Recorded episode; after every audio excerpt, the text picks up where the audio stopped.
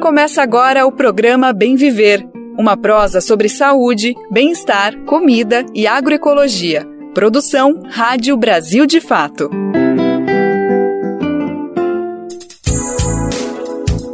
Hoje é quinta-feira, dia 20 de abril de 2023, véspera de feriado. Que sensação boa! Como que tá a energia por aí para mais uma folguinha nessa semana?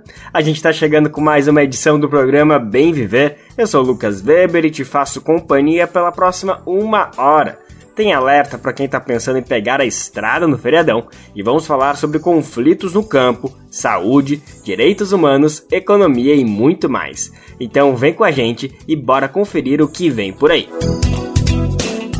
Campo teve números de guerra com Bolsonaro. É o que aponta o relatório de conflitos fundiários divulgado pela Comissão Pastoral da Terra, a CPT. Na entrevista de hoje, a gente analisa esses dados que apontam para a reforma agrária como solução para mudar esse cenário de violência. No programa de hoje também tem o economista Pedro Faria simplificando o arcabouço fiscal e explicando como as novas regras enviadas ao Congresso afetam a vida da população. Também vamos saber o que abre e o que fecha nesse feriadão de Tiradentes. E tem ainda o nosso contador de causos, Moser Benedito, com mais uma das suas histórias para compartilhar com a gente. Brasil de Fato 20 anos. Apoie e lute.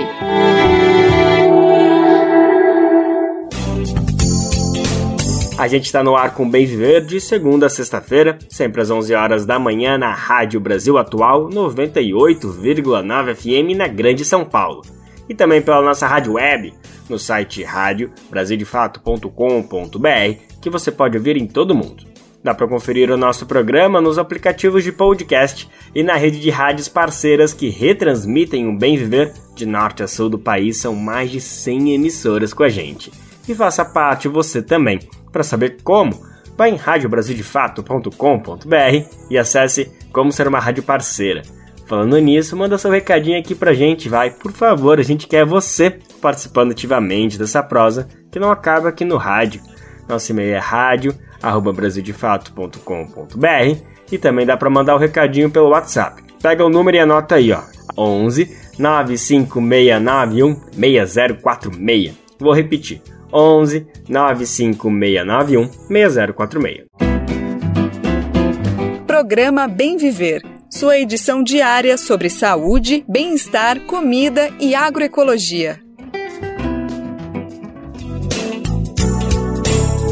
Nessa semana, a CPT, Comissão Pastoral da Terra, divulgou o tradicional relatório sobre os conflitos no campo. E, infelizmente, como já era esperado, o panorama é de um aumento generalizado na violência no meio rural brasileiro. Houve crescimento de múltiplos indicadores, entre eles os assassinatos, que subiram 30% em relação a 2021 e 123% na comparação com 2020 em média, o campo brasileiro teve um conflito a cada quatro horas no ano passado. Para entender melhor que números são esses e onde eles são mais sensíveis, o Brasil de Fato conversou com um dos responsáveis pela elaboração do documento. É Carlos Lima. Ele é coordenador nacional da Comissão Pastoral da Terra. Na opinião do especialista, o Brasil passou por um cenário de guerra no governo Bolsonaro e agora, na gestão Lula, segundo Lima, o país tem todas as ferramentas para apostar na única resposta contra os conflitos no campo, que é a reforma agrária. Vamos conferir agora essa conversa que o nosso repórter Murilo Pajola teve com Carlos Lima da CPT. Carlos, bem-vindo e obrigado pela participação. É possível pensar em medidas emergenciais que o governo Lula deveria tomar para colocar esses números da violência no campo em uma tendência de queda? Se existem essas medidas, quais devem ser as áreas prioritárias para reduzir o número de conflitos no campo? Sim, é possível pensar medidas emergenciais para que o novo governo possa garantir às comunidades a tranquilidade, a paz dentro dos seus territórios. É, o governo tem que impedir, por exemplo, que haja despejos judiciais ou despejos praticados por pistolagem, por jagunço, por milícia. O governo pode agir junto a, ao Poder Judiciário, por exemplo, criando mecanismo de proteção a essas famílias que vivem essa insegurança jurídica de permanência nas suas terras, nos seus territórios. O governo pode, usando a Constituição brasileira, demarcar os territórios indígenas, garantindo aos povos originários o seu direito sagrado, histórico, constitucional, que é ter domínio do seu território enquanto espaço, enquanto ancestralidade, enquanto modo de vida. O governo brasileiro pode fazer essas medidas. É, o governo brasileiro também, a partir da Constituição, pode garantir aos campesinatos, especialmente aos povos, povo sem terra, acesso à terra. A reforma agrária é constitucional. O direito à terra é um direito sagrado e constitucional. O governo também pode criar mecanismos de segurança e de proteção para as pessoas ameaçadas, criar é, programas, fortalecer os programas já existentes que garantam segurança física para essas pessoas que são ameaçadas, para que não ocorram mais assassinatos no campo. Mas nós acreditamos que a maior das medidas é a realização da reforma agrária, a demarcação dos territórios indígenas, a titularização das terras quilombolas, a garantia do território pesqueiro, a garantia do território quilombola, dos ribeirinhos. São esses processos que vão mexer na estrutura do país, que vão devolver ao povo o direito de viver na terra e no território, que vão mudar esse, esses números, que vão diminuir a violência e, quem sabe, em pouco tempo, com um projeto sério, é, que seja monitorado, que não seja apenas uma ação pontual, mas que faça parte da política do Estado, a gente venha a diminuir a violência no campo, aquilo que a CPT tanto sonha e que as organizações do campo tanto lutam para que a gente tenha paz e justiça no campo brasileiro. Reforma agrária, inclusive, que o movimento dos trabalhadores sem terra reivindica agora nesse abril vermelho com inúmeras ocupações pelo país. Carlos, como a CPT enxerga o papel do agronegócio e o papel do governo Bolsonaro na produção desses números de conflitos no campo? A violência é um instrumento recorrente e histórico utilizado contra as comunidades e contra os povos com o objetivo de liberar terras para a ação do capital no campo. Essa é uma prática recorrente podemos afirmar desde a chegada da invasão dos portugueses ao nosso país. Quando a gente pensa o governo Bolsonaro, os quatro anos de governo Bolsonaro, a gente vai percebendo os mecanismos as formas que o governo utilizou para promover ou para a violência ou para garantir a impunidade a quem promove a violência. E o governo garantiu que essa violência pudesse ocorrer com a tranquilidade que os agressores precisam para fazer, com a certeza da impunidade e com o enfraquecimento do Estado quando se trata de, de fiscalização. Por exemplo, o governo facilitou o acesso às armas, ou quando o governo enfraqueceu ainda mais os órgãos de fiscalização do Estado, ou quando o governo fez a opção de sucatear o INCRA e a, e a FUNAI, e quando o governo através de uma propaganda, de uma narrativa agressiva, criminalizou a ação dos movimentos sociais em todo o país. Então, é, é possível afirmar com toda certeza que os dados nos garantem nos garante que o, o período de 2019 a 22 foi o período mais violento dos últimos 10 anos. A quantidade de conflitos nesse período assusta, chegando próximo de 8 mil conflitos no campo brasileiro. Isso tem um, um marco que nós da CPT desde o início estamos afirmando e outras organizações também, esse marco é o golpe que ocorreu contra a democracia brasileira em 2016. Isso fica muito evidente também quando pensamos ou quando nos debruçamos sobre a questão da violência contra a pessoa. Para a gente ter uma ideia, nós tivemos um número muito alto de tentativas de assassinato no país no período de 22. 123 tentativas de assassinatos. O número de ameaçados também aumentou consideravelmente. Nós tivemos em 2021 144, em 2022 206. E aquela que é a mais forte das, das violências, quando se tira a vida de alguém, quando se mata alguém, especialmente num, por um conflito de terra, por território ou por água, como ocorreu no ano 2022, entristece todo aquele, toda aquela que pensa num país desenvolvido, com reforma agrária, com um alimento de boa qualidade, especialmente porque isso, como tenho afirmado inúmeras vezes incansavelmente, a luta pela terra e pelo território é prevista na nossa Constituição. Então, nós tivemos no ano de 22 47 assassinatos. Isso é muito. Isso, isso clama aos céus.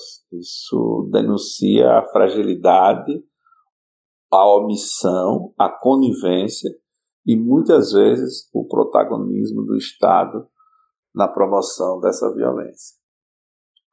Uma outra questão que é muito forte é que o agronegócio, aquilo que se apresenta como o mais moderno, aquilo que está nas regiões mais fortes do país do ponto de vista da economia, continua com a prática arcaica, é, escravocrata, que fundou a sua, o seu nascimento, que é a prática do trabalho escravo. Para a gente ter uma noção, e no ano de 22 foram 207 casos e 2.018 trabalhadores resgatados. E isso ocorre na, no coração do agronegócio, nos monocultivos da cana, da soja, do alho, do café, da maçã. Isso também explicita essa relação Estado-agronegócio, agronegócio-Estado, que é uma relação histórica uma relação baseada na exploração das comunidades, nas mortes das pessoas, na destruição da natureza e nos modos de vida das comunidades e dos povos. Isso precisa acabar. O Estado precisa garantir condições para aqueles que querem trabalhar na terra, de forma especial aqueles mais fragilizados do ponto de vista econômico, que são os sem terra, os quilombolas, os indígenas. O Estado tem que garantir a esse, a esse povo condições de vida digna e proteção para continuarem vivendo e garantirem os seus modos de vida, as suas relações com a natureza, a sua proteção à natureza, que para nós significa garantir o futuro do planeta Terra. A CPT registra nesse relatório, Carlos, que o governo Bolsonaro concentrou as invasões a terras de indígenas, quilombolas sem terras e poceiros dos últimos dez anos. Na última década, de todas as invasões a essas terras que ocorreram, 60% dessas invasões se deram durante os quatro anos de Bolsonaro. Qual é o perfil dessa violência que imperou entre 2019 e 2022 na leitura da CPT? Primeiro, eu acho que é importante estabelecer é, que a diferença entre a ocupação retomada e as invasões. O primeiro instrumento, que seria as ocupações de terras improdutivas, utilizada pelo povo sem terra, fruto de uma organização, de uma leitura da, da área, onde está a área, se a área tem débito, a, a produtividade dessa área e uma forma de agilizar a reforma agrária. Todo o processo de desapropriação de terras destinadas à reforma agrária é, na sua grande maioria, resultado das ocupações de terra. Então, é um instrumento legítimo e democrático. Também ocorre com as retomadas quando tratamos dos povos originários, das comunidades quilombolas, que tiveram seu território invadidos, tomados, que foram expulsos desses territórios e que, numa ação para retomar esses territórios, ocupam e pedem, solicitam, exigem do governo a, a demarcação. Então, é, esse instrumento é um instrumento democrático que garante ao povo acesso à terra e ao território. Já a invasão é um processo praticado pelas elites, pela, pelo Estado, né, no sentido de, de expulsar aquelas comunidades tendo como interesse aquela terra, aquele território. E isso no governo Bolsonaro fica muito claro a partir dos números, né, dos registros que nós realizamos é, durante todo esse tempo. Se a gente pega do total de 661 terras indígenas, por exemplo, invadidas na última década, 411 dessas terras ocorreram exatamente no período do governo Bolsonaro.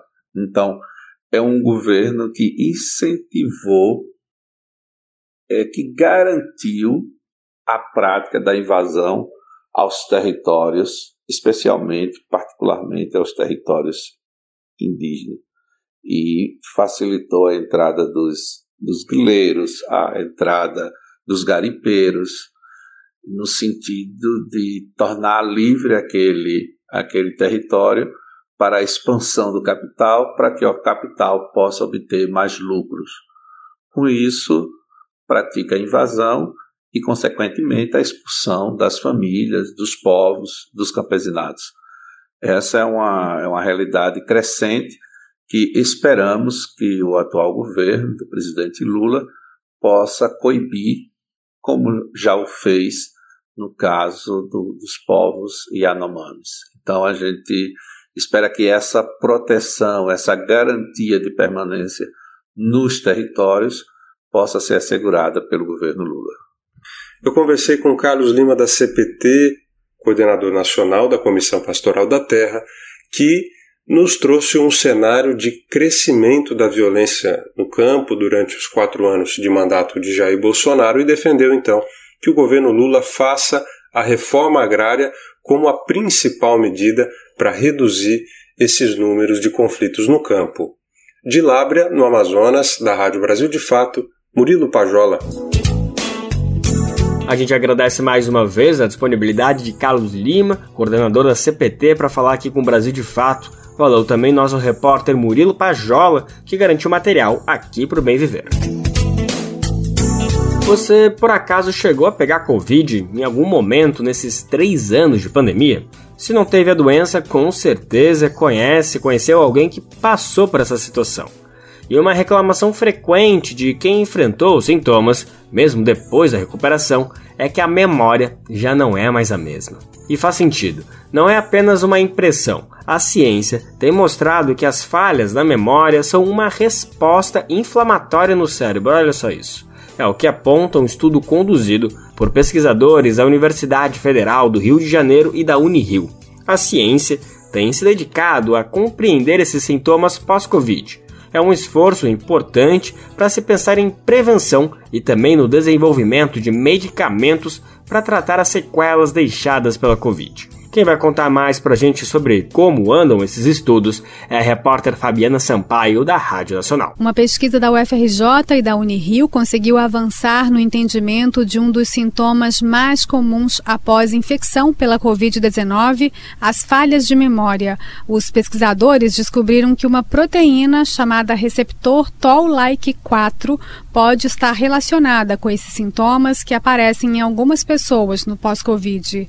Os pesquisadores injetaram no cérebro de camundongos a proteína spike que recobre o coronavírus e observaram que eles também apresentaram prejuízo de memória de forma semelhante às pessoas que tiveram a doença. Segundo a pesquisadora da Faculdade de Farmácia da UFRJ, Cláudia Figueiredo, uma das líderes do estudo, essas falhas na memória são uma resposta inflamatória do cérebro que tem suas células de defesa ativadas e elas acabam removendo sinapses, pontos de conexão entre neurônios. A pesquisa mostrou que esse processo pode estar relacionado à ativação da proteína Toll-like 4, que alguns indivíduos podem apresentar em níveis mais altos, como explica a pesquisadora. Quando nós bloqueamos essa proteína nos camundongos, nós conseguimos prevenir o prejuízo de memória nesses animais.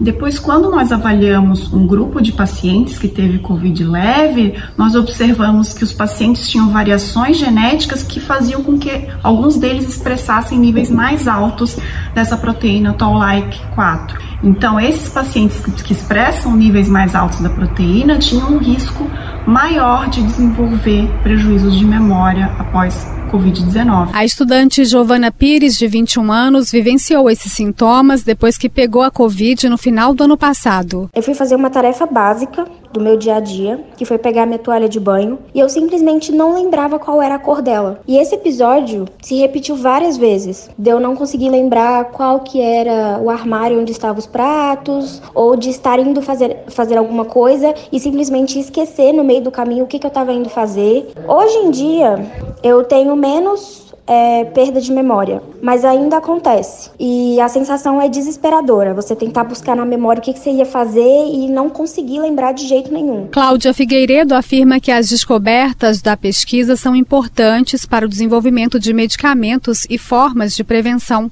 Então, com isso, o nosso estudo faz com que a gente proponha aqui medicamentos que capazes de bloquear a ativação do, dessa proteína do receptor Toll-like 4 pela spike, pelo vírus da Covid-19, seja uma estratégia promissora para a gente conseguir prevenir ou mesmo tratar esses prejuízos de memória. 25 pesquisadores brasileiros assinam o artigo. Até agora, o Ministério da Saúde registrou mais de 37 milhões de casos confirmados de Covid-19.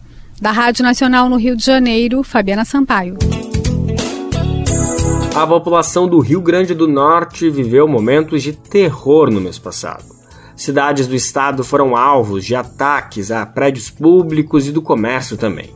As ações foram comandadas por uma facção criminosa em retaliação às violações de direitos humanos dentro das penitenciárias do estado. Após os atos, o Mecanismo Nacional de Prevenção à Tortura fez uma perícia para constatar as condições na penitenciária estadual de Alcaçuz. O cenário encontrado aponta para um descaso com a população encarcerada. Foram constatados casos de tortura, além de problemas de saúde, como tuberculose e desnutrição. Vamos conferir os detalhes na reportagem de Igor Carvalho e Gabriela Moncal. O Mecanismo Nacional de Prevenção e Combate à Tortura, conhecido pela sigla MNPCT, voltou ao Rio Grande do Norte para periciar a penitenciária estadual de Alcaçuz. A operação se deu após a série de ataques a prédios públicos e comércios do estado ocorridos por cerca de 15 dias em março. Na época, as ações foram comandadas pela facção Sindicato do Crime, como retaliação às péssimas condições dentro das penitenciárias potiguares. Após a visita ao Caçus, Ana Valesca e Bárbara Coloniese, peritas do MNPCT, falaram com exclusividade ao Brasil de Fato. Elas confirmam que não houve melhorias em relação à última perícia no presídio que aconteceu em novembro do ano passado. O que viram foi a piora do cenário, com pessoas escarrando sangue, casos de tuberculose e corpos marcados por tortura. Bárbara Coloniese disse que o cenário prisional no estado é o pior que já viu durante esse período. Nós estamos trabalhando com isso há oito anos enquanto mecanismo nacional e temos, obviamente, experiências anteriores. Mas o que nós vimos no Rio Grande do Norte foi algo impressionante. A perícia feita por Bárbara e Ana em novembro de 2022 deu origem a um relatório apresentado no último dia 15 de março. O documento é farto de denúncias de maus tratos e sobre a rotina de tortura imposta aos presos. À época, as peritas alertaram o poder público sobre o cenário do sistema prisional potiguar. Cinco meses depois das operações nos presídios, o Sindicato do Crime deu início aos ataques que tomaram conta das ruas do Rio Grande do Norte. Ana explica que, desde quando começaram esses ataques, alguns direitos foram suspensos dentro dos presídios. Desde quando começou a os ataques, né, foi suspenso alguns direitos dentro do sistema prisional. Os advogados estavam suspensos o direito à visita ao seu cliente, né? É, estavam suspensos também as visitas sociais, né? A gente acabou também ouvindo, né, durante as novas escutas que fizemos, de que posteriormente aqueles fatos que ocorreram extramuros, né? Houve sim, de uma certa forma, algum tipo de repressão dentro da unidade, né? É, em relação a determinados, digamos, pavilhões, né, assim, da unidade. As peritas apontam que encontraram presos feridos com balas de borracha. Bárbara lamenta o cenário. Eles começaram a fazer o sistema prisional potiguar funcionar a partir da prática de tortura física e psicológica. Veja, eu vi um, um rapaz agora, uma família levou uma situação pra gente, a gente acabou vendo um rapaz que teve é, morreu né, de tuberculose, mas ele estava num quadro de desnutrição que eu nunca tinha visto. As peritas acreditam que a direção da Penitenciária Estadual de Alcaçuz mantém a circulação e disseminação da tuberculose dentro do presídio de forma proposital. Presos contaminados convivem junto com outros saudáveis nas celas, como afirma Bárbara. A gente percebeu uma infinidade novamente de pessoas sem tratamento ali, tipo, tiradas para morrer à míngua, porque é sobre isso. Se você não dá tratamento para uma doença tão séria como a tuberculose, não dá lugar salubre, não dá comida, não dá, enfim, você tá ali, né? É o vetor, não é vetor de tortura mais, é o vetor de morte que se instala, né? Confira a entrevista completa com as peritas do MNPCT, Ana Valesca e Bárbara Coloniese na versão online dessa matéria, no site brasildefato.com.br. De São Paulo, da Rádio Brasil de Fato, com reportagem de Gabriela Moncal e Igor Carvalho, locução Gabriela Moncal. Programa Bem Viver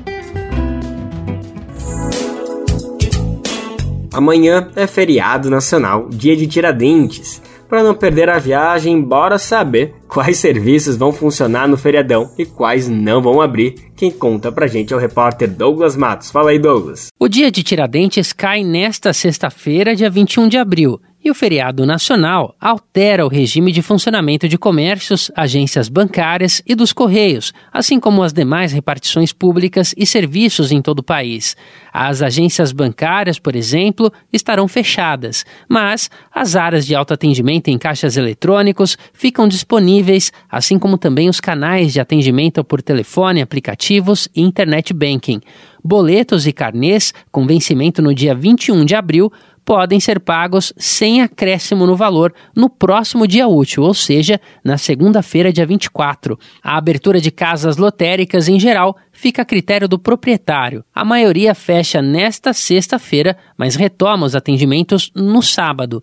Já os hospitais, serviços de saúde de emergência e as unidades de pronto atendimento, as UPAs, do Sistema Único de Saúde, funcionam normalmente no feriado. Farmácias e drogarias também devem abrir porque se enquadram na lista de serviços essenciais. Em relação a transportes públicos, como a administração ocorre por meio das prefeituras, é importante que você procure se informar sobre os horários de funcionamento de acordo com a sua cidade. Em São Paulo, por exemplo, as linhas de ônibus funcionam com base nos horários de final de semana e os trens podem operar com velocidade reduzida. Já em Recife, as frotas funcionam normalmente. A abertura de restaurantes, bares, supermercados e lojas de comércio ocorre de forma facultativa, a depender dos órgãos locais, como os sindicatos dos lojistas da região. Em geral, shoppings funcionam em horários especiais e supermercados abrem as portas normalmente. Mas é importante ficar atento, porque os horários podem sofrer alterações. De São Paulo, da Rádio Brasil de Fato, com reportagem de Mariana Lemos. Locução: Douglas Matos. Como o feriado cai na sexta-feira, muita gente tá louca para aproveitar a folga para viajar, já que dá para prolongar o feriado com o final de semana, né? Nessas ocasiões, Vale o alerta de atenção redobrada na estrada, a gente precisa ter muita atenção com isso, gente. O aumento de fluxo dos veículos nas rodovias exige mais atenção dos e das motoristas. E tem ainda aquelas recomendações que precisam ser reforçadas sempre. Por exemplo, se beber, não dirija. Tá mais do que provado que álcool e direção não combinam em nem um pouco, gente. Somente nos primeiros dois meses deste ano, janeiro e fevereiro, foram mais de 500 acidentes causados por motivo de embriaguez. Os dados são da Polícia Rodoviária Federal. Vamos saber mais na reportagem de Suzana Lima, da Rádio Educador FM de Salvador. 2023 já tem números expressivos de acidentes causados por motoristas embriagados. Foram 539 só nos dois primeiros meses do ano em todo o país, de acordo com a Polícia Rodoviária Federal. Os dados consolidados de 2022 também são preocupantes.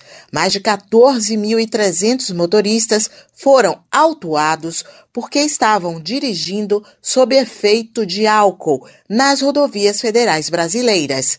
Mais de 41 mil condutores se recusaram a fazer o teste do bafômetro. De acordo com o diretor da Associação Brasileira de Medicina de Tráfego em Minas Gerais, Alisson Coimbra, tanto a recusa quanto provas testemunhais são suficientes para a aplicação da multa. Desde 2008, a lei seca vem buscando é, é, modalidades de criminalizar essa combinação que todo mundo já sabe que não dá certo. E uma coisa é certa: quem se nega a fazer o teste, claramente tem alguma coisa a pagar. Ou seja, é preciso que a gente entenda, e a população que está nos escutando, que a lei aperfeiçoou. Então, não mais a recusa em fazer o teste do etilômetro, que é o bafômetro, é um sinal de que a pessoa não sofrerá as sanções e as punições da lei. A lei aperfeiçoou e hoje a negativa, sinais de provas testemunhais, a avaliação no momento da, da autuação pelas autoridades de trânsito, constatando sinais de embriaguez, olhos vermelhos, ou às vezes sinais de agressividade, impaciência, hálito etílico, a simples constatação no interior de veículos de latas, garrafas, ou seja, tudo isso já vale como uma prova testemunhal que será utilizada para lavrar o auto de infração pelo descumprimento da lei seca. Segundo a Secretaria Nacional de Trânsito, nos últimos dois anos, a mistura de álcool e direção matou mais de 2.400 pessoas no Brasil. No ano passado, motoristas com suspeita de embriaguez provocaram mais de 325 mil acidentes de trânsito no país uma alta de 50% em relação a 2021. De acordo com o diretor da Abramet em Minas Gerais, Alisson Coimbra, muitos motoristas duvidam do rigor das punições. É, estando sob efeito de álcool, isso é caracterizado pela justiça como um crime culposo, ou seja, sem culpa. A pessoa não teve a intenção de matar. Mas quem sai de casa com a intenção de morrer? Então, a partir do momento que já se sabe que é proibido, e a pessoa ainda utiliza dessa infringência, é um infrator claro, ele deve ser aplicado ao rigor máximo da lei. Ou seja, é o que a gente fala quando se assume o risco. é o dolo eventual. E a partir desse momento que o crime de trânsito é receber essa nova modalidade de punição, a gente acredita que pelo rigor da lei e principalmente pelo caráter intimidatório, esses números vão reduzir drasticamente, porque ninguém vai querer ser enquadrado na modalidade de um crime doloso. Para quem trabalha com medicina de tráfego, uma das esperanças é que a legislação brasileira avance ainda mais e obrigue o motorista que dirige alcoolizado a pagar também pelos custos com o tratamento das vítimas. Existe um, um projeto de lei, é, até de autoria é, do, do, do senador Fabiano Contarato, que busca exatamente essa responsabilização financeira desse infrator que causa um crime de trânsito estando sob efeito de álcool. Essa é, é uma ideia que o parlamento tem também para coibir o uso de álcool por motoristas. Da Rádio Educadora de Salvador, Suzana Lima espaço para a gente falar de economia aqui no Bem Viver, aquele assunto complicado, mas que vale muito a gente dar uma pausa e focar para tratar desse assunto tão minucioso, mas que precisa de atenção. E o que a gente vai falar agora é do famoso arcabouço fiscal. A proposta foi apresentada ao Congresso pelo governo na última terça-feira com o nome de Marco Fiscal. Se trata de um conjunto de regras econômicas que substitui o teto de gastos, aquela medida do governo Temer que condiciona os investimentos públicos à inflação do ano anterior. O conteúdo da nova proposta do arcabouço fiscal foi apresentado no final de março pelo ministro da Fazenda Fernando Haddad. Antes, ele fez uma série de consultas e rodadas de debate com pesquisadores, parlamentares e integrantes do governo para testar elementos centrais da nova regra. Apesar de parecer um tema distante do cotidiano da gente, a medida tem efeitos concretos sobre a vida da população. Isso acontece porque essas regras podem influenciar na taxa de juros e também nos recursos destinados aos programas sociais.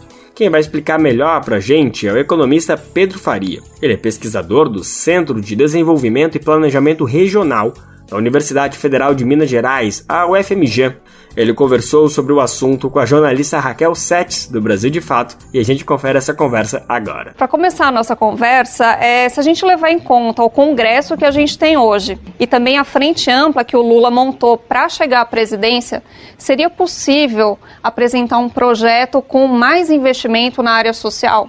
Olha, eu acho que a gente tem que ter em mente que o Congresso não é avesso a gastos né, em si. Né? Esse Congresso é um Congresso diferente do anterior, mas muitos deputados se reelegeram. Foi um Congresso que aprovou é, né, os furos no teto de gastos é, ao longo do governo Bolsonaro. Então, em tese, é possível negociar, especialmente o Congresso, se os gastos forem dados para o controle, de algum nível de controle para os próprios deputados e senadores. Né? Então, nesse tipo de gasto, eles costumam ter interesse. Dito isso, deve ter alguma resistência, justamente porque eles representam os gastos representam uma agenda do governo, o programa foi eleito nas urnas. Então deve ter alguma oposição a esse tipo de gasto. É possível negociar, eu acho, principalmente né, uma mudança da banda que você falou, de 0,6% a 2,5%, ou exclusão de algum tipo de gasto, como especialmente os investimentos, acho que é o mais importante, isso talvez possa ser negociado no, é, no Congresso. Pedro, queria também perguntar, é, na vida concreta das pessoas, o que deve mudar com o novo arcabouço substituindo a regra do teto de gastos? Bom, eu acho que tem dois elementos aí que, que devem trazer uma mudança mais concreta né, na vida das pessoas. Primeiro é que agora cai o último argumento que o Banco Central tinha para manter as taxas de juros nos níveis é, excessivamente altos que elas estão já desde o ano passado. Né?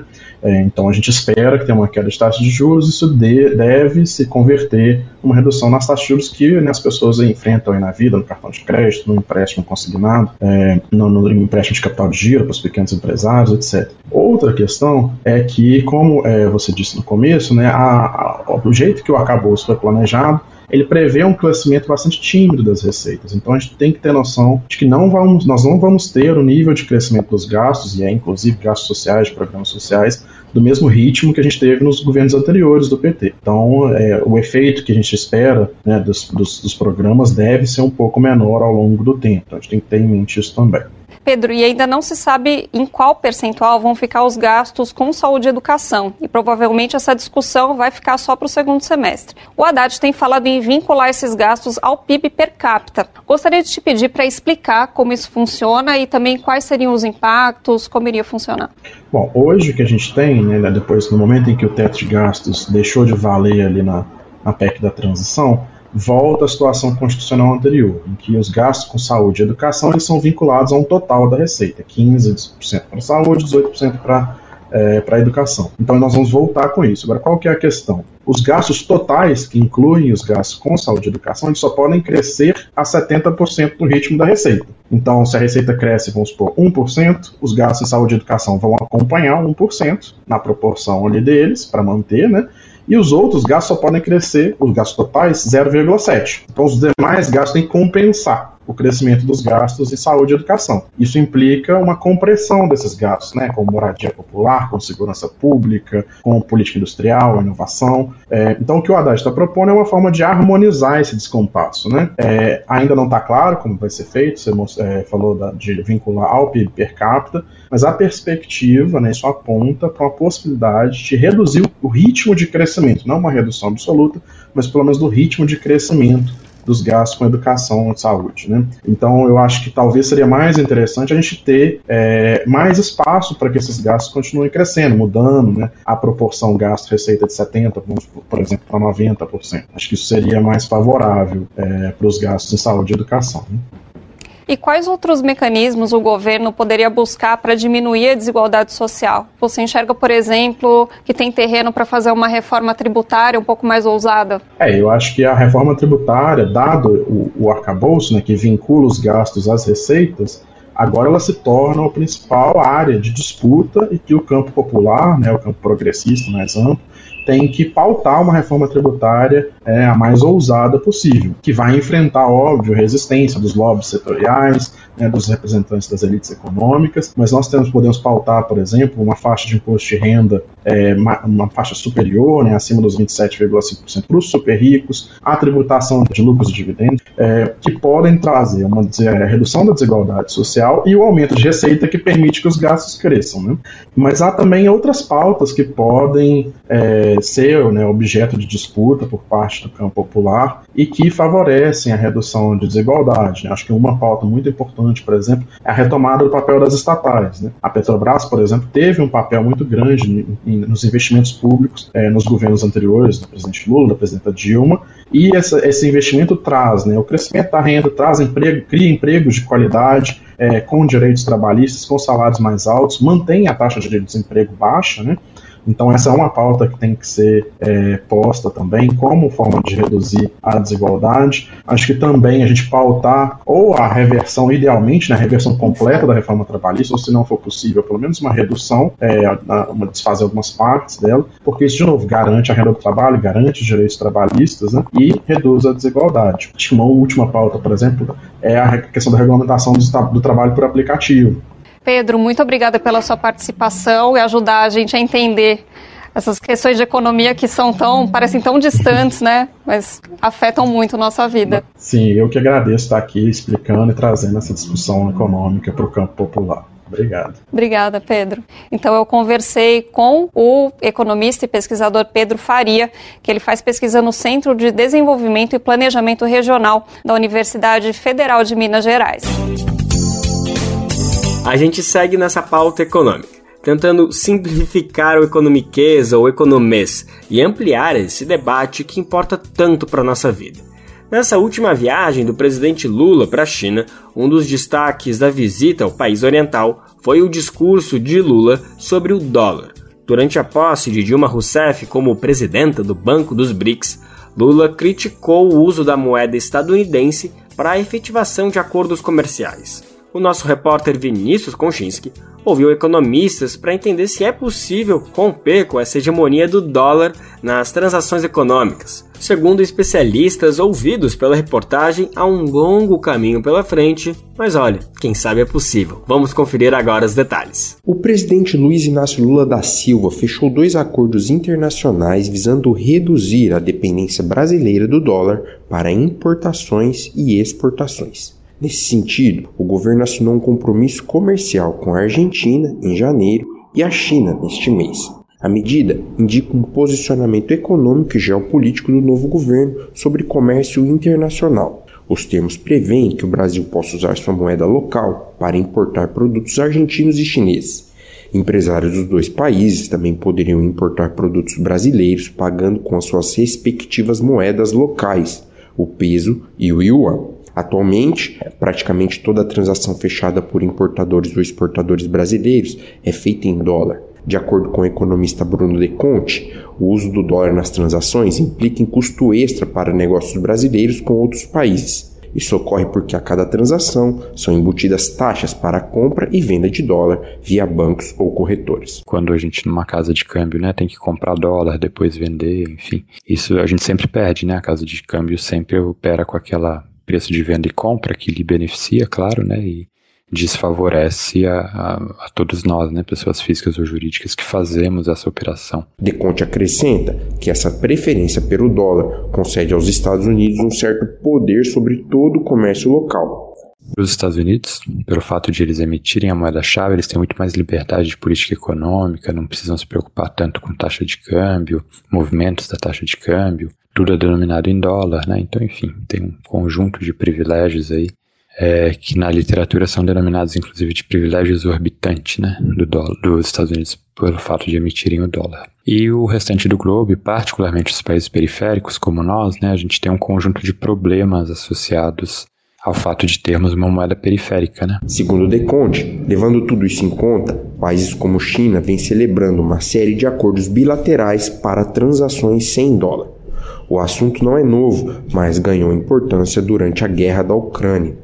Deconte destaca sanções e o bloqueio comercial impostos pelos Estados Unidos à Rússia. Isso levantou a pulga atrás da orelha de todo mundo, de todos os países, né, de que, bom, esse, do, esse poder né, do, dos Estados Unidos é realmente muito grande. Então, sobretudo para países sensíveis do ponto de vista geopolítico, né, que podem eventualmente sofrer sanções, como é o caso da China, vale a pena tentar contornar o uso do dólar, né? O economista André Roncaglia é favorável à ideia de o Brasil fechar acordos com a China e a Argentina para comércio em moedas locais. Ele lembrou que os acordos anteriores já permitem esse tipo de negócio. O problema é que eles ainda são pequenos frente a todos realizados com o uso do dólar. Por isso, segundo Roncaglia, há um longo caminho a ser percorrido até que a moeda estadunidense perca relevância para a economia nacional e mundial. Tem bastante chão, eu não vejo a hegemonia do dólar sendo questionada dessa maneira. Eu acho que é um caminho muito extenso né, principalmente com países que estão sujeitos a instabilidades geopolíticas, como é o caso da Rússia, como é o caso da China. Roncaglia afirmou que é natural que a China lidere negociações para o comércio sem dólar, já que ela vende 15% de tudo que se consome no mundo. Ele ressaltou que, apesar dos esforços do governo chinês, o mercado financeiro está totalmente adaptado ao dólar e oferece ferramentas que favorecem a utilização da moeda. O economista Miguel de Oliveira citou que, especialmente no caso da Argentina, a estabilidade econômica tende a atrapalhar o avanço do comércio alheio ao dólar. O país sofre com índice de inflação crescente, o que significa que o peso perde valor rapidamente, Fica mais difícil, portanto, fazer compensações com o real. Brasil e China usarem as moedas próprias, né, como referência, é normal, né? É, são moedas, vamos dizer assim, estáveis, e se são estáveis, né, o, tanto uma parte como o outro aceitam como, como moeda alternativa, né? Com relação à Argentina, já é uma coisa um pouco mais complicada, porque é uma moeda que tem uma oscilação muito grande, uma inflação muito grande no país e tal. Apesar disso tudo, Oliveira acredita que a tendência é mesmo que o dólar seja deixado de lado com o passar dos anos. Mas a economista Diana Scheib, por sua vez, alertou que os Estados Unidos devem agir para minar esses esforços. É, Brasil e China querem transacionar fora do dólar. É, isso é uma, assim, é uma afronta clara e direta à hegemonia do dólar, né? A hegemonia norte-americana. Então é uma, é uma coisa que com certeza os Estados Unidos não vai deixar isso barato, né? Pedro Faria, que também é economista, acredita que a mudança da moeda do comércio internacional é uma batalha não só econômica, mas geopolítica. Ressaltou que o presidente Lula parece estar disposto a travar essa disputa e conta com uma aliada estrategicamente posicionada, Dilma Rousseff. A ex-presidente comanda agora o NBD, novo banco de desenvolvimento com sede na China. Na medida em que esses acordos de uso de moedas né, se proliferam, então vamos supor o Brasil faz com a Argentina, aí o Brasil faz com Moçambique, né, não estou falando que isso exista, é proposta, estou inventando um cenário aqui, né, faça com Moçambique para usar real, aí faça com o Vietnã para usar a moeda chinesa, é, faça com o Irã, para enfim, né, e por aí vai e é o, o, novo Banco de Desenvolvimento, o Banco dos BRICS, né, assumir o papel de reequilibrar esses mecanismos. O NBD é o Banco dos BRICS, grupo de países que reúne Brasil, Rússia, China, Índia e África do Sul. De Curitiba, da Rádio Brasil de Fato, Vinícius Konchinski. Aqui no Bem Viver, a gente sempre fala da Escola Nacional Florestan Fernandes, a ENF é um espaço de formação do MST, o Movimento dos Trabalhadores Rurais Sem Terra. Inaugurada há 18 anos e batizada em homenagem ao sociólogo e político brasileiro Florestan Fernandes, o local oferece cursos livres, superiores e de especialização. A ENF foi construída pelos próprios militantes sem terra mas teve muito mais gente envolvida no processo que possibilitou essa construção. Entre elas estão o músico Chico Buarque, o escritor português José Saramargo e o fotógrafo Sebastião Salgado. Que time, hein? Por lá já passaram personalidades internacionais como a filósofa estadunidense Angela Davis, o ator porto-riquenho Benício del Toro, além de brasileiros e brasileiras ilustres como o próprio presidente Lula e o rapper Mano Brown mas não precisa ser famoso ou famosa para ir para lá não. Quem quiser visitar a escola e conhecer mais sobre a luta pela reforma agrária tem uma oportunidade imperdível. Olha só, as portas da ENF vão estar abertas para visitantes nesse sábado agora, dia 22 mas precisa fazer inscrição antes, viu? Quem vai contar pra gente como faz esse processo é o nosso repórter Felipe Mendes. Fala aí, Felipe. Quem quiser conhecer a Escola Nacional Florestan Fernandes do MST, Movimento dos Trabalhadores Rurais Sem Terra, pode visitar o local no sábado, dia 22. Além de conhecer a estrutura, será aberta uma participação em debate sobre o tema da reforma agrária. As atividades acontecerão durante todo o dia. A programação começa com a realização de trabalhos voluntários a partir das 8 da manhã e terá ainda café da manhã, almoço, atividades culturais e visita guiada. A Escola Nacional Florestan Fernandes fica na cidade de Guararema, em São Paulo, a cerca de 70 quilômetros da região central da capital paulista.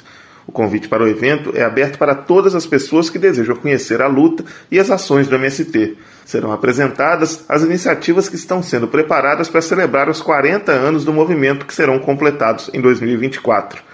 O debate programado para este sábado vai falar sobre as ações que o MST tem realizado em seus territórios e o atual cenário da reforma agrária. A atividade contará com a participação de Rosemary Witzel e Miguel Stedley, ambos integrantes do movimento. Ao Brasil de Fato, Miguel Stedley destacou que o modelo do agronegócio é incapaz de produzir sem uso intensivo de venenos. É incapaz de produzir alimentos para alimentar a sociedade brasileira, ao contrário, destina essa suposta produtividade para exportação, é, para especulação com os alimentos, como a gente viu no aumento do preço do arroz, que faltava no mercado interno porque estava sendo desviado para exportação. A gente vê o fracasso, inclusive, no tema ambiental. O modelo do agronegócio é um modelo que não consegue produzir sem o uso intensivo de venenos e gerando poucos empregos. E isso recoloca o tema da reforma agrária é, em pauta. E para nós do MST, o que nós queremos debater é uma reforma agrária popular, uma reforma agrária que produz alimentos saudáveis para alimentar a população brasileira. Para participar da atividade deste sábado, é preciso preencher a inscrição no formulário disponível na versão online desta matéria. O MST sugere uma colaboração simbólica de 60 reais, que deve ser feita por Pix ou depósito em conta. Quem não tiver condições de realizar a contribuição deve entrar em contato por e-mail ou telefone com a organização. Confira o link para inscrições, contatos e detalhes da programação na versão online desta matéria no site brasildefato.com.br da Rádio Brasil de Fato, com informações da redação em São Paulo, locução Felipe Mendes. Reforçando aqui o link do formulário, tá? Reforçando aqui o link do formulário para fazer parte dessa visita. Tá na matéria de divulgação no Brasil de Fato, que você pode acessar a ficha de inscrição no portal da escola. O endereço é www.amigosenf.org.br. Amigosenf, enf é com dois Fs no final, .org.br. Reta final do nosso programa, é hora de chamar o contador de causos mais querido do Brasil. Estamos falando dele mesmo, Mozart Benedito. A história de hoje é sobre uma experiência profissional do Mozart como jornalista. Todo mundo sabe que ele é jornalista e geógrafo, né? Mas não foi um trabalho qualquer não, hein? Ele foi editor de uma daquelas revistas de adolescentes. Você já deve ter folhado as páginas de uma delas e se perguntado se aquelas cartas e relatos das leitoras e dos leitores não são criação de profissionais. Será? O Mozart vai contar pra gente agora. Fala aí, Mozart. Colunistas Brasil de Fato com Mozart Benedito, escritor, geógrafo e contador de causos. Um dos empregos que tive como jornalista foi na revista Querida, que se destinava a meninas de 11 a 15 anos de idade. Eu estava morando em Brasília, até gostando de morar lá, mas precisava voltar para São Paulo, por causa de umas coisas como o emprego da minha mulher, que era aqui, e a doença de uma cunhada. Recebi um telefonema da diretora da revista me chamando para ser um dos editores e topei. Uns amigos ficaram pasmos. Como é que eu trocava um emprego de editor regional do jornal do SBT em Brasília, que na época era bom, para ser um dos editores de uma revista que consideravam ser a menor importância? Cheguei à revista com algumas curiosidades. Uma delas era sobre as cartas publicadas na revista. Muitas vezes com resposta de uma psicóloga, um médico, um sexólogo ou uma astróloga. Achava que era tudo inventado. Mas, para minha surpresa, eram todas de verdade. Chegavam 4 a 5 mil cartas por mês e havia um jornalista encarregado de ler, selecionar todas por assunto e escolher algumas para publicar, entre elas as que julgava merecerem respostas de especialistas. Então aquelas cartas que me pareciam muitas vezes absurdas eram verdadeiras. Os fã-clubes também eu achava que eram de mentira. Tinha fã-clube de tudo quanto é artista e pediam para publicar seu endereço na revista para atrair outras fãs. Eram de verdade também e me causava espanto. Um sujeito qualquer aparecia na televisão um dia e logo em seguida surgiu um fã-clube dele. Um dia chegou uma carta pedindo a publicação do endereço do fã-clube do piloto do helicóptero do Dudu. O Dudu Liberato tinha um programa em que ia de helicóptero a alguns lugares e umas meninas ficaram fanáticas pelo piloto dele. A notícia de que assumi tal emprego impressionou até dirigente do Sindicato de Jornalistas, tanto que resolveram publicar no jornal do sindicato uma informação sobre isso, até com foto minha. Não me importei. E quando me perguntaram como é que eu troquei a produção de matérias sobre política nacional por matérias de adolescentes, eu respondia: eu grito Shazam, me transformo numa mocinha de 14 anos escrevo sobre meu primeiro beijo, minha primeira menstruação. Simples, né? Você ouviu o escritor Mozart Benedito, geógrafo e contador de causos.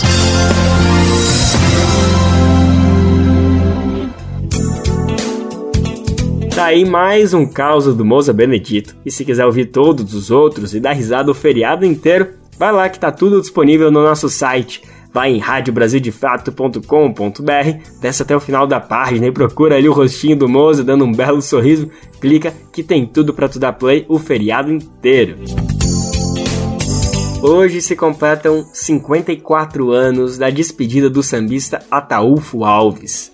O cantor e compositor é autor de grandes sucessos como Meus Tempos de Criança, Atire a Primeira Pedra e Laranja Madura. Eu daria tudo que eu tivesse pra voltar aos dias de criança.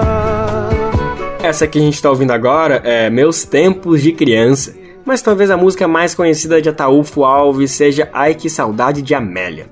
Bom, composta em parceria com Mário Lago, a gente não poderia deixar de mencionar que se trata de uma letra machista. A canção, que é da década de 40, se tornou sinônimo do estereótipo feminino de submissão, que está sempre pronta para servir ao homem. A gente entende que ela reflete o sexismo de uma época, mas que perdura até hoje em muitos aspectos e que precisa ser combatido. Feito esse importante parênteses, a gente destaca que Ataúfo Alves foi uma voz negra que ecoou pelo mundo inteiro. Em 1969, ano em que ele faleceu, ele representou o Brasil no primeiro Festival de Arte Negra, no Senegal. Sei que vou morrer, não sei o dia. Levarei saudades da Maria. Se despediu aos 60 anos, deixando clássicos absolutos. A gente se despede do bem viver de hoje com um deles, na cadência do samba, uma das mais conhecidas composições desse mineiro aí de Miraí. Salve Ataúfo Alves! Na cadência bonita do samba. Tamo de volta amanhã, mesmo no feriado, com mais uma edição inédita do Bem Viver. Vem com a gente, bora curtir esse feriado junto aqui no programa. O Bem Viver vai ao ar a partir das 11 horas da manhã na Rádio Brasil Atual 98,9 FM na Grande São Paulo ou no site radiobrasildefato.com.br. Lembrando que nosso programa vai ao ar em diversas rádios pelo país, diversas emissoras retransmitem o nosso programa e a gente agradece imensamente por essa parceria. Quem quiser conferir todas as rádios, é só ir no site brasildefato.com.br e procurar a matéria de divulgação diária do programa. Aqui a gente reforça o agradecimento e confiança de se somar nessa nossa caminhada de debate e construção por uma sociedade alinhada ao conceito do bem viver. Muito obrigado por estarem com a gente. Vamos nessa, que tem muito pela frente. O Bem Viver também fica disponível como podcast no Spotify, Deezer, iTunes e Google Podcast. Vai lá, dá teu like, por favor, vai. O Bem Viver também fica disponível como podcast no Spotify, Deezer, iTunes e Google Podcast. Este programa teve a apresentação de Lucas Weber e roteiro de Geisa Marques. Edição e produção de Daniel Lamir e Douglas Matos. Trabalhos técnicos de André Paroche, Lua Gattinone e Adilson Oliveira. Coordenação Camila Salmásio. Direção executiva Nina Fidelis. Apoio toda a equipe de jornalismo do Brasil de Fato. Até amanhã. Tchau! Você ouviu o programa Bem Viver, uma prosa sobre saúde, bem-estar, comida e agroecologia. Produção Rádio Brasil de Fato.